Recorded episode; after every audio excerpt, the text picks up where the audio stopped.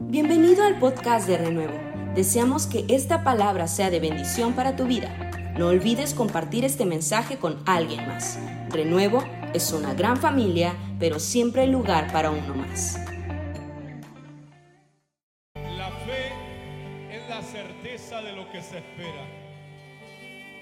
Tú no vives por lo que ves, tú vives por lo que tú crees de Dios. La fe es la certeza de lo que se espera.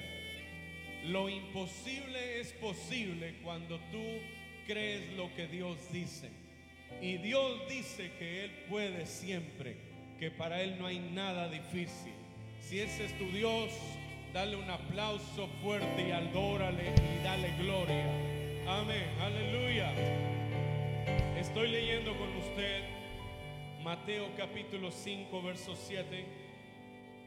La escritura dice en Mateo 5, verso 7.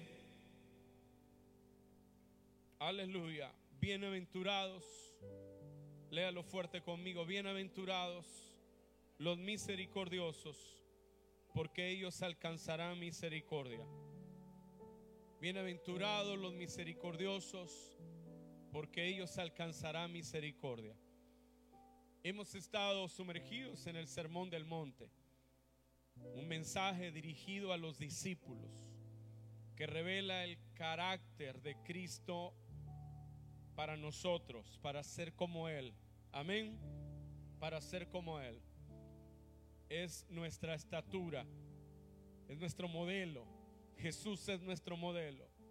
Diga conmigo, la vida se vive bien cuando se vive como Jesús. ¿Me está escuchando? Y si se vive como Jesús podemos tener gozo, porque en Él siempre hay una posibilidad de un milagro y de algo nuevo. Nunca deje de creer en milagros, por más dura que sea la situación. Créale a Dios, Él es el Dios de poder. Y en su palabra nos enseña a ser sencillos, a tener hambre de Él. Nos enseña a ser pobres en espíritu a que vale la pena llorar cuando este llanto nos lleva más alto y más cerca. Que la mansedumbre está conectada con una recompensa que viene de Dios. Puede fallarte el mundo, pero si Dios no te falla, tú puedes saber que Él honra a los que le honran. Y Dios nos llama también con Cristo a tener hambre, a tener sed de que Él se manifieste en nuestras vidas trayendo su justicia y sea Él quien defina nuestra identidad. Hambre y sed de justicia que es saciada en Él. Él trae a tu vida la plenitud, la paz, la posición, un nuevo estado, una nueva forma de vivir, pero requiere hambre de nosotros.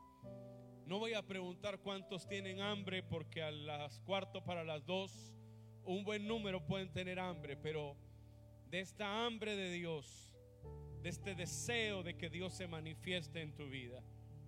Y ahora el Señor empieza a hablar a nosotros acerca de los frutos de ese carácter en nuestra vida y habla de la misericordia. En el griego, el emón, el emón. En el hebreo, Geset, que es una palabra que está vinculada con la idea de un pacto. Misericordia en el hebreo está vinculada con la idea de un pacto, es decir, la fidelidad, la lealtad de Dios para nosotros. La lealtad, la fidelidad de Dios manifestada a pesar del incumplimiento de nuestra parte no es una palabra que se traduce así directamente, pero la idea que expresa es que Dios tiene un pacto contigo y que Dios decidió cumplirlo, a pesar de que tú y yo no siempre nos los merecemos, pero es su carácter, es su esencia, y Dios es el Dios de toda misericordia. Ese es el Dios nuestro, el Dios que estamos adorando no nos da conforme a nuestras fuerzas ni a nuestras habilidades. La escritura dice que no nos ha pagado conforme a nuestras obras, sino que como la altura de los cielos sobre la tierra, Él ha engrandecido su, su misericordia sobre nosotros. Tú y yo estamos aquí porque la misericordia de Dios ha sido manifestada. La escritura dice, por tu misericordia no hemos sido consumidos, porque nunca decayeron de sobre nosotros tus misericordias. Grande es tu fidelidad. Usted está de pie hoy, su familia con su vida, no siempre por sus habilidades ni por sus fuerzas, pero sí ha sido porque Dios es el Dios de misericordia. Nos dio una oportunidad a muchos de nosotros cuando la habíamos perdido, porque Él es un Dios de misericordia. Estamos dolidos, enfermos o muchas veces alejados, pero Él nos recibe de nuevo, porque Él es un Dios que se complace en misericordia. En esta noche, en esta tarde, usted y yo podemos exaltar a Dios, pero también abrazar esta parte de su carácter y recibir en nuestra vida por fe de esta misericordia que viene del Señor y no dejar que nada de la tierra nos haga olvidar que tenemos un Padre en los cielos que está con nosotros, que está interesado en nuestras vidas y cuyo carácter es así. Bendito el nombre del Señor. En la visión del Sermón del Monte está la revelación de la misericordia de Dios como una característica en el corazón de Jesús. Juan Bautista habló de Jesús en Mateo 3, en el verso 11 en adelante. Y Juan Bautista no habló de Jesús como el Jesús de misericordia. Porque Juan, usted se va a dar cuenta en los evangelios, que tenía una visión parcial del Mesías. En cierto momento vino con sus discípulos y los mandó a preguntar a Jesús, ¿eres tú el que esperábamos o tenemos que esperar a otro más? No siempre tuvo Juan Bautista todo el panorama. Así que Juan lo anunció así. Yo a las verdad los bautizo con agua para arrepentimiento, pero el que viene tras mí, cuyo calzado yo no soy digno de llevar, es más poderoso que yo. Él los bautizará en Espíritu Santo y fuego. Pero luego dijo, su aventador está en su mano y limpiará su era y recogerá su trigo en granero y quemará la paja en fuego que nunca se apagará. Juan miró al Mesías en su cumplimiento presente y futuro. Lo miró como el cordero, pero también lo miró como el león. Sin embargo, cuando Jesús viene a esta tierra, su primer mensaje en Nazaret, Lucas 4:18, dijo, el Espíritu de Jehová el Señor está sobre mí, por cuanto me ha ungido para dar buenas nuevas a los pobres, para sanar a los quebrantados de corazón, para dar libertad a los cautivos, para darle a los presos apertura de la cárcel, para liberar a los que están en cautividad y para anunciar el año de la buena voluntad del Señor. El Jesús que se revela a nosotros es el Jesús de misericordia. Éxodo 34, versos 6 y 7. Así se revela Dios a su pueblo. Y pasando Jehová por delante de él, proclamó, Jehová, Jehová, fuerte misericordioso y piadoso, tardo para la ira y grande en misericordia y verdad, que guarda misericordia a millares de millares. Dios se revela a tu vida en esta hora así. Él es el Dios fuerte, el Dios misericordioso, el Dios piadoso, el Dios tardo para la ira y grande misericordia. Jesús dijo muchas veces, os fue dicho de tal manera, pero yo os digo así.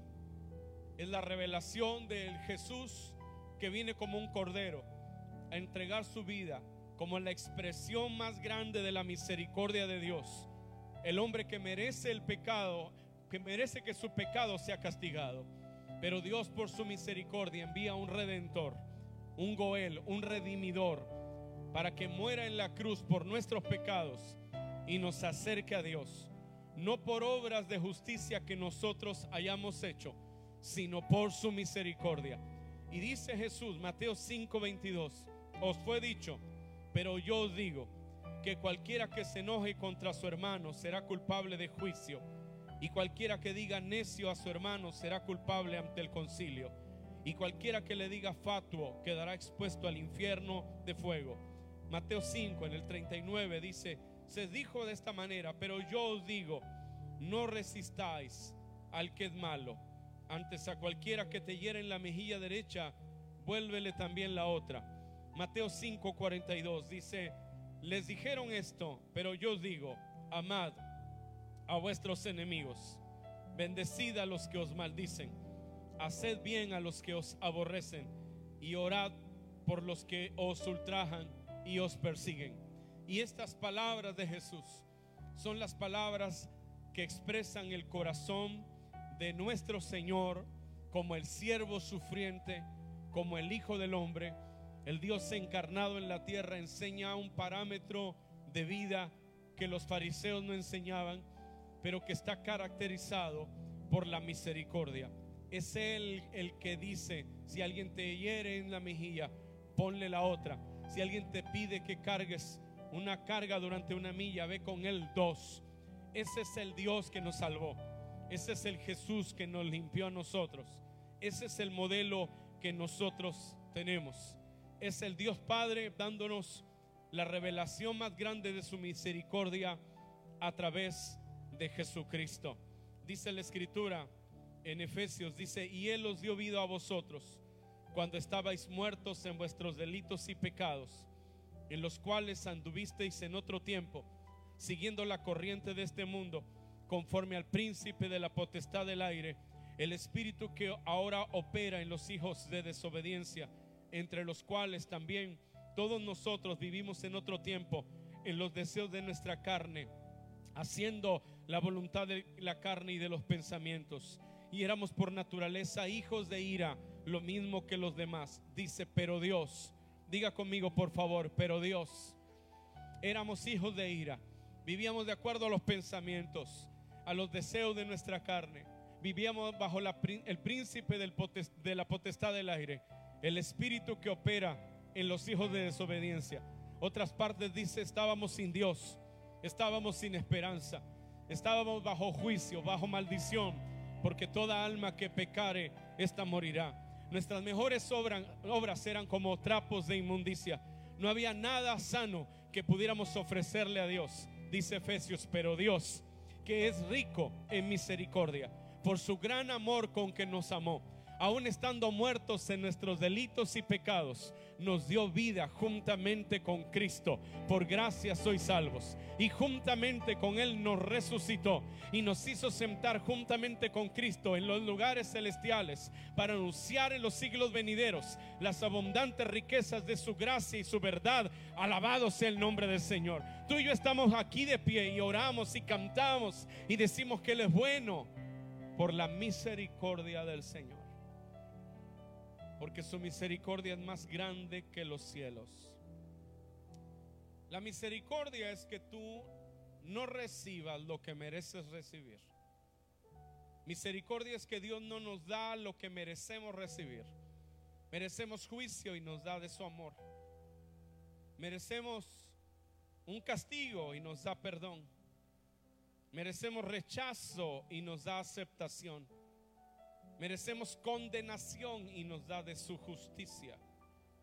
Merecemos odio y dureza y nos da de su amor. Esa es su misericordia. No nos da lo que merecemos recibir por su misericordia. Cuando venimos con Él, el Señor no nos dio castigo, nos dio perdón. ¿Cuántos hemos sido perdonados de nuestros pecados aquí? Gloria a Dios por los dos que levantaron la mano. ¿Cuántos hemos sido perdonados? Eres una persona perdonada. Eso es lo que Dios nos dio cuando merecíamos un castigo. Merecíamos un rechazo porque Dios es santo y Él no tiene comunión con pecadores. Entonces Dios quitó de nosotros la naturaleza vieja y puso una naturaleza nueva. Y ahora ya no nos llama pecadores, nos llama hijos. Y si hijos, también herederos. Y entonces dice que somos aceptos en el amado merecíamos condenación, porque el pecado produce culpa, nos hace vivir endeudados delante de Dios. Pero Romanos 8 dice que no hay condenación para los que están en Cristo Jesús, los que no andan conforme a la carne, sino conforme al Espíritu. Así que Dios pone en nosotros una conciencia libre para adorarle. Cuando un creyente entiende eso, entonces empieza a vivir en otra dimensión, empieza a servir, empieza a creer que Dios ha puesto una unción sobre su vida.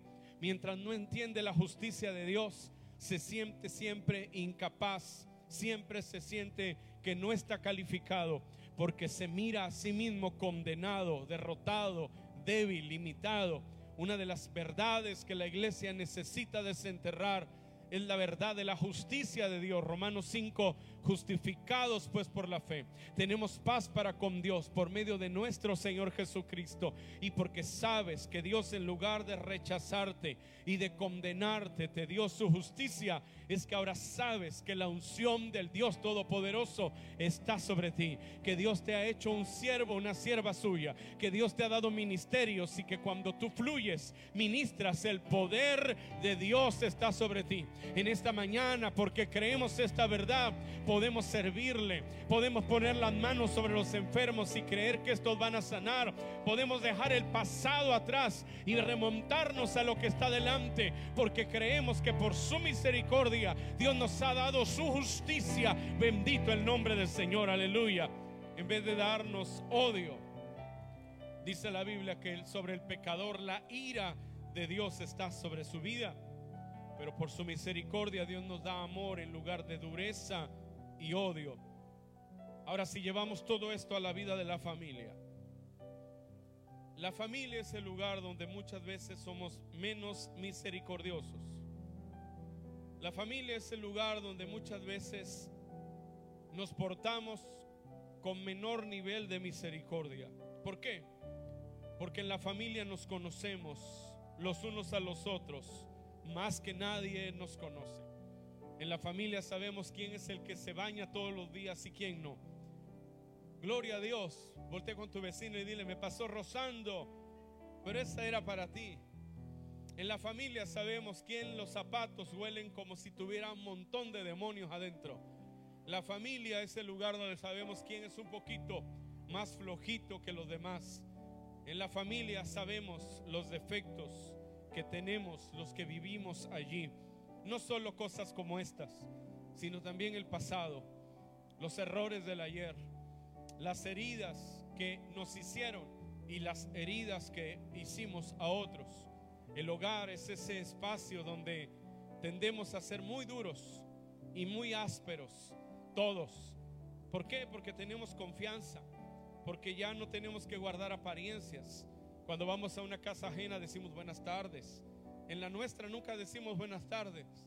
En la casa ajena nosotros somos muy cuidadosos de cómo tratamos a las personas que nos reciben en nuestra casa y veces ya no lo somos porque es parte de la vida cotidiana. Matthew Henry en su comentario dice, debemos no solo soportar nuestras aflicciones con paciencia, sino que debemos hacer todo lo que podamos por ayudar a a los que estén pasando miserias. Debemos tener compasión por las almas del prójimo y ayudarles y compadecer a los que están en pecado y tratar de sacarlos como tizones fuera del fuego. Colosenses 3:13 dice, soportándos los unos a los otros. Voltea con tu vecino y dile, tú no eres insoportable. Aunque algunos parece que sí lo fuéramos, el apóstol Pablo dice, soportándoos unos a otros y perdonándoos los unos a otros. Si alguno tiene queja contra otro, como el Señor en verdad os perdonó, así también vosotros. Y Dios nos llama en el Nuevo Testamento a ser misericordiosos. Ese es el carácter de nuestro Salvador. Efesios 4:32 dice, sed bondadosos los unos con los otros sed bondadosos, compasivos, perdonándoos los unos a los otros, como también Dios os perdonó en Cristo. El Salmo 118, verso 25 dice, con el misericordioso te mostrarás misericordioso y recto para con el hombre íntegro. Y todo el Nuevo Testamento contiene elementos que nos llevan a pensar en la misericordia No siempre somos misericordiosos en familia. A veces somos muy duros. Hay veces en la familia, hay miembros de la familia que no se hablan. Yo como pastor me toca atender tantos casos. Me he encontrado casos de hermanos en la familia, viven en la misma recámara, pero no se hablan. No se hablan no por una semana, llevan años que no se hablan. Uno entra, otro sale, duermen en el mismo cuarto, pero por alguna razón la relación se, se dañó. ¿Qué decir entre la pareja, donde es más frecuente que haya fricciones? ¿Qué decir de los padres a los hijos? Y más frecuentemente de los hijos a los padres. La misericordia tú la necesitas no cuando la persona no te ha fallado nunca. La misericordia tú la necesitas cuando las personas te fallan. Es donde harás uso de la misericordia. Porque la misericordia implicará estirarte, estirar tu amor, llevarlo más allá de tus límites. Por eso el Señor dijo, porque con la medida que mides, tú serás medido. Y nosotros siempre usamos ese verso para hablar de la ofrenda. Decimos que demos medida buena, apretada y remecida, porque con la medida que medimos, seremos medidos. Pero en ese pasaje el Señor no está hablando de dinero, no está hablando de la ofrenda, aunque el principio puede aplicar, pero realmente Él está hablando en ese pasaje, si somos estrictos en la interpretación del texto, tendríamos que decir la verdad. Ese pasaje habla de perdonar, habla de relaciones humanas. Ese pasaje está diciendo que hay veces tú tienes una medida y en esa medida deben de caber todos. Los que no caben en esa medida tú los sacas, yo los saco, me caen gordos. Ay, esa señora que gorda me cae. A ese señor me cae regordo. Desde que lo vi sentí como algo. Mi medida. Esa es mi medida. Tú eres mi amigo, pero en esta medida. Si un día sales de esta medida, ya no eres nada mío. No te voy a hablar. Nunca, aunque te vea en la calle, serás un desconocido. No importa si trabajamos, nos esforzamos juntos, tenemos historias juntos. Simplemente no cumpliste mi medida. Y por eso que no cumpliste mi medida, yo te saco de mi vida, te rechazo, hago lo que Dios no hace, yo te condeno, yo te rechazo, yo te odio, yo no te acepto, yo te, te condeno, yo pongo sobre tu vida culpa. ¿Por qué? Porque no cabes en mi medida. Y muchos de nosotros hemos, hemos sido así, durante muchos años de la vida hemos sido así. Pero la realidad es que el Señor Jesús dijo en ese pasaje, dijo eso y en Mateo 5 también dijo, porque los misericordiosos son bendecidos, los misericordiosos son dichosos, los misericordiosos son exitosos, los misericordiosos son tres veces benditos. Alabado sea el nombre del Señor. Y los misericordiosos alcanzarán misericordia. Entonces vea la promesa, la recompensa conectada con el mandamiento. Si tú y yo somos misericordiosos, nos conectamos con el favor de Dios en nuestras vidas. La parábola de los dos deudores, no se la voy a mandar a leer ahora, pero son dos deudores. Uno tiene una deuda millonaria, es una deuda impagable, y el otro deudor tiene una deuda como de 20 dólares. Haz de cuenta que uno debe 20 millones de dólares y otro debe 20 dólares. El deudor número uno le perdonan esa deuda impagable y cuando sale, ve a su hermano que le debe 20 dólares y va y lo oprime y lo mete preso y dice, no te dejo hasta que no me pagues. Y dice la Biblia que los consiervos oyeron y se entristecieron. Y vinieron con el Señor y le dijeron a su amo, pasó esto. Y él llamó al, al, deudor número uno y dijo, eres un siervo malo, no debías haber hecho como yo hice y entonces dice la escritura que lo entregó a los verdugos. Cosas curiosas de este pasaje. El deudor número uno terminó atormentado por verdugos. El deudor número dos, a quien el deudor número uno lo metió preso, nadie lo sacó de allí. Quedó encarcelado hasta que se arreglara ese asunto legal. Significa que hay personas que nosotros tenemos en una prisión de rechazo en una prisión de condenación, en una prisión de acusación, porque nos falló. Si lo hizo, fue legítimo, nos falló, nos debe, sí. Nadie está diciendo que no te deba, que no te lastimó, que no te hirió. Nadie está diciendo, si eso sucedió, hay una deuda. El deudor número uno tenía una deuda impagable. ¿Y qué hacemos con las deudas impagables? Las deudas impagables son eso, son impagables, no tienen posibilidad de arreglo. La única forma de arreglar deudas impagables es la gracia y es la misericordia. ¿Alguien me está escuchando? La única forma de pagar deudas impagables es la gracia y es la misericordia. La gracia es que Dios pueda ah, darte lo que no mereces. La misericordia es que Dios no te dé lo que mereces. Dios te da su gracia. Viene a ti y te da la salvación. Tú y yo teníamos una deuda impagable. No podíamos pagarla. Entonces Él por su gracia Dice, porque de tal manera amó Dios al mundo que ha dado a su Hijo unigénito para que todo aquel que en Él cree no se pierda, mas tenga vida eterna. Él envió a Jesús a morir en la cruz. No podías pagar la deuda. Él la pagó por ti. Eso es su gracia. Y su misericordia es que tú y yo merecíamos ir al infierno. Y Dios no nos dio el infierno, sino que nos sentó juntamente con Cristo en los lugares celestiales y nos hizo más que vencedores y nos hizo limpios y nos hizo libres y nos hizo nuevas criaturas. Oiga hermano, es que el Evangelio, el Evangelio no se trata muchachos de venir a la iglesia los domingos. El desafío más grande, chicos, del Evangelio tú lo vas a tener en la vida, con tus padres, en tu escuela. Los desafíos más grandes de la vida cristiana los vas a tener cada mañana de lunes que entras a la ciudad y te mueves en ella. Ser cristiano no es que acompañe a mis papás al culto. En algún lugar de todo esto tendrás que decidir si tú quieres ser como Jesús y honrar al Señor con tu vida y poder aprender de su carácter, porque eso te hará bienaventurado, eso te hará alguien exitoso. La medida es una pequeña medida. En esa medida no me caben aquellos que me deben, que me lastiman, que me ofenden. Entonces el Señor dice, dad y se os dará. Medida buena, apretada y remecida. Porque con la medida que mides, tú vas a ser medido. Y esto es algo que esta tarde Dios quiere hablarnos. Tú y yo necesitamos ampliar nuestra medida.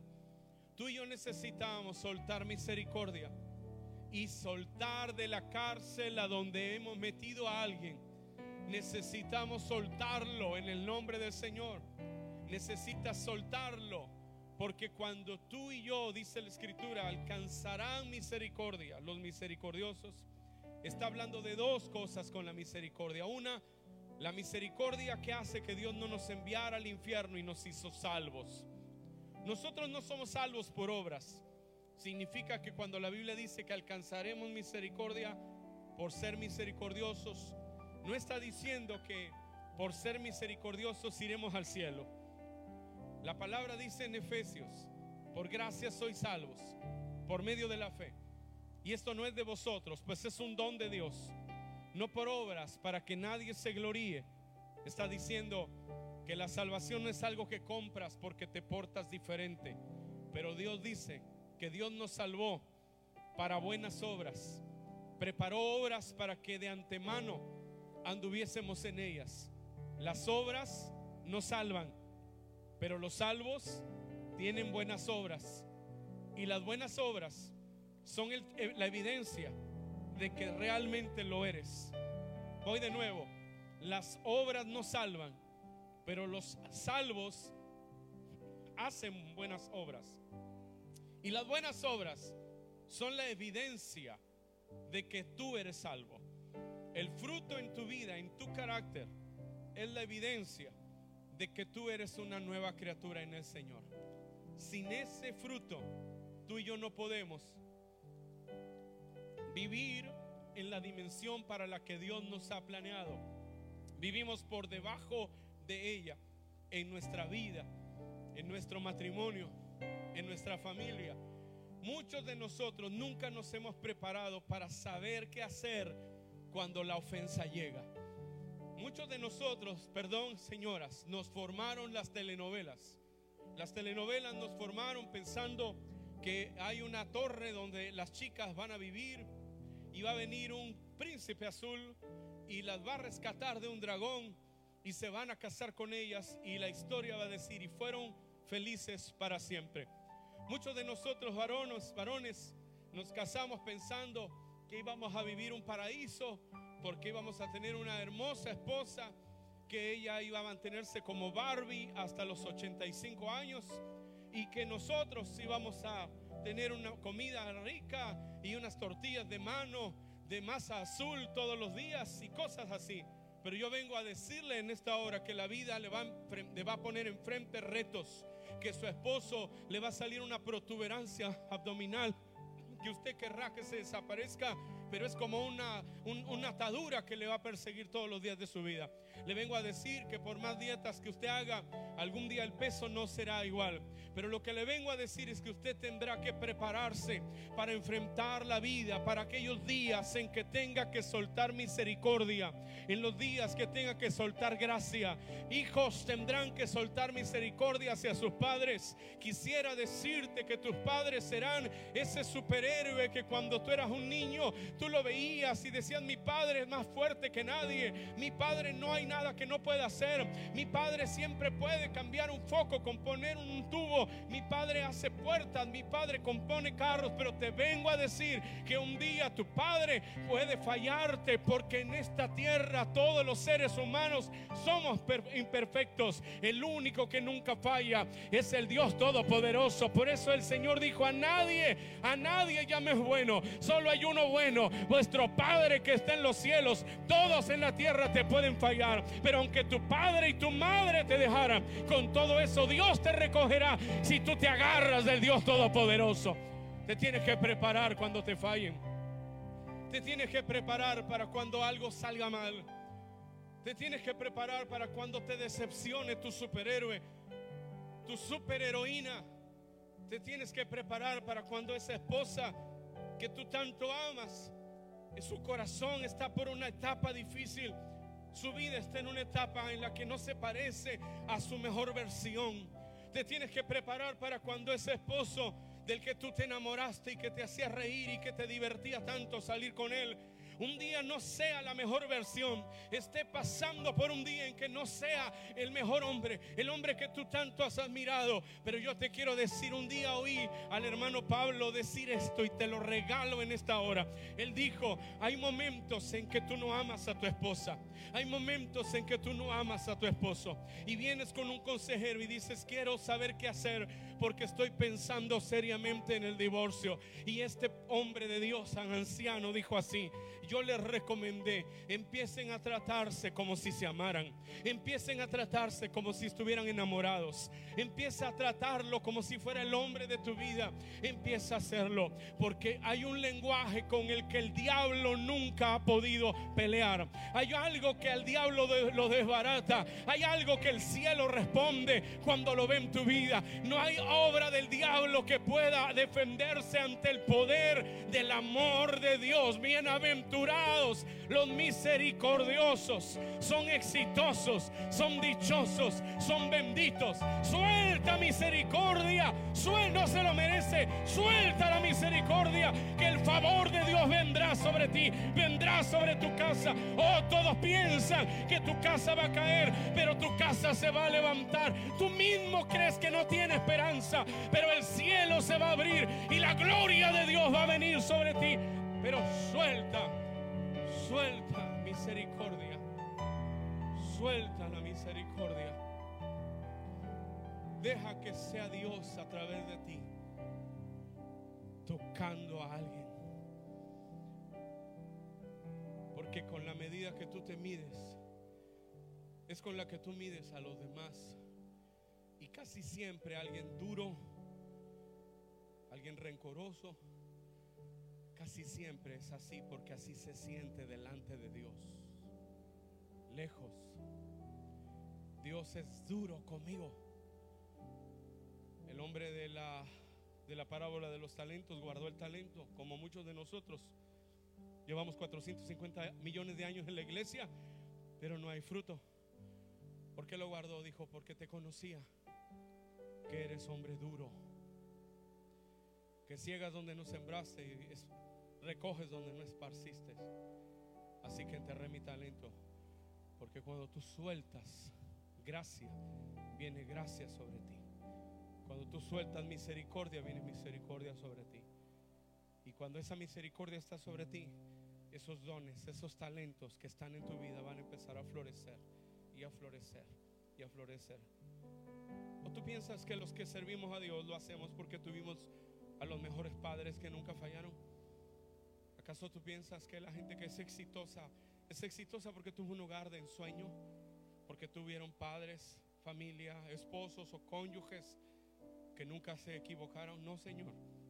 Pero toda la gente exitosa que tú conoces lo es porque en algún momento decidió no cargar eso más. Y nadie que odia, que está amargado, es plenamente feliz. Por eso Dios dice, benditos los que son capaces de ser misericordiosos, porque ellos alcanzarán la misericordia. Yo recuerdo de mi padre muy pocas cosas. Una de ellas que recuerdo es que en mi casa hubo un pleito había muchos golpes. Recuerdo a mis hermanos gritando, no le pegues, papá. Te estoy hablando de un recuerdo de cuando yo tenía cuatro años. Recuerdo ese pleito en la casa, enorme. Y luego me veo en una escena en el patio llorando. Y veo a mi padre sacar algo de una caja y lo echó a un lugar del patio y le echó gasolina y le prendió. No recuerdo más. Y volví a tratar con mi padre hasta que tenía 24 años. Pero cuando tenía yo como unos 20, 23, en Ciudad Victoria estaba orando. Y Dios me habló y me dijo, no te puedo usar hasta que tú no perdones a tu papá. Y como yo soy más inteligente, le dije, yo ya lo perdoné. Y Dios dijo, no. Sí, porque a veces creemos que somos así como muy inteligentes y Dios sabe, se está equivocando Dios. No, Dios no se equivoca nunca. Dios dijo, perdónalo, perdónalo. Y dije, ya lo perdoné, Dios, tú lo sabes. Dijo, no, tú no lo has perdonado. Y yo no te puedo usar hasta que tú no lo hagas. Y no fui a un encuentro, no sabía que había retiros, pero ahí tirado en la alfombra de ese hotel lloré, lloré, lloré, no te imaginas cuánto. Y dije, suelto a mi papá. Y salió una, una, fuente que estaba apretada, se reventó. Dios me ha dado esta unción que algún día el enemigo nos quiso robar en casa. Pero yo creo que en casa hay una unción de reconciliación que está ahí. Pati dijo algo los otros días, dijo, nos enojamos en casa, pero al rato nos volvemos a hablar. Peleamos un poquito y cuando nos subimos al coche ya vamos jugando. Bienaventurados los que tienen un corazón de misericordia. No se lo merece, no, no se lo merece. Ni nunca lo va a merecer. Tú lo vas a hacer porque tú vas a soltar misericordia y vas a dejar que lo que Dios tiene para ti descienda. Eso no se va a quedar en el cielo. Tu porción no se va a quedar allá. Tu porción va a descender y va a fluir sobre ti, sobre tu casa, sobre los tuyos. ¿Quiere ponerse sobre sus pies? Levante sus manos al Señor mientras nuestros muchachos vienen y podemos adorar a Dios.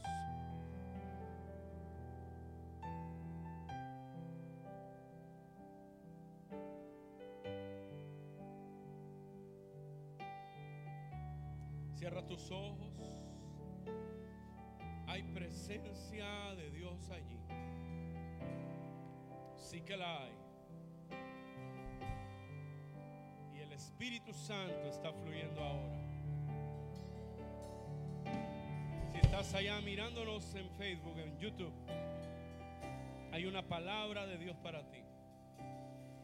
El toque del Señor está sobre tu casa ahora.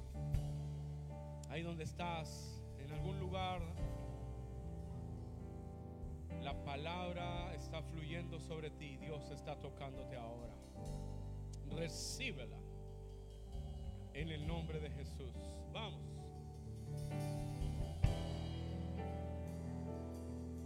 Levanta tus manos al Señor.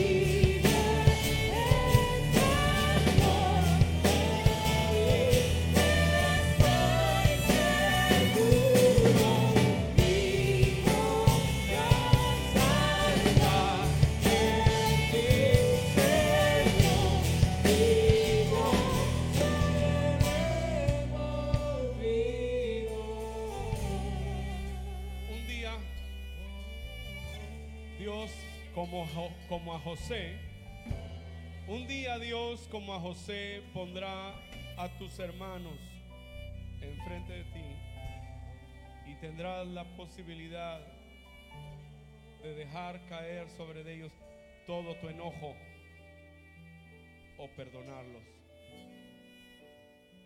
Y para Dios llevarte más alto, Él esperará que tú los los veas y les digas, no fueron ustedes, fue Dios quien lo permitió para preservarles la vida. Esta mañana hay una unción de Dios que te quiere liberar porque la unción se derrama para romper yugos. Si esta palabra es tuya, si esta palabra es tuya que me miras en Facebook, entonces Sal de tu lugar. Si estás en, las sillas aquí, vamos a hacer un altar para Dios. Vamos. Y los que están en Facebook, ahí levanten sus manos y reciban de Dios. Ahora, reciben el nombre de Jesús. Sanidad, libertad, paz, misericordia. Recibe, recibe, recibe. Recibe libertad ahí donde estás. Gracias por quedarte con nosotros hasta el final de este mensaje. Te esperamos en nuestro próximo podcast. Renuevo es una gran familia, pero siempre hay lugar para uno más. Bendiciones.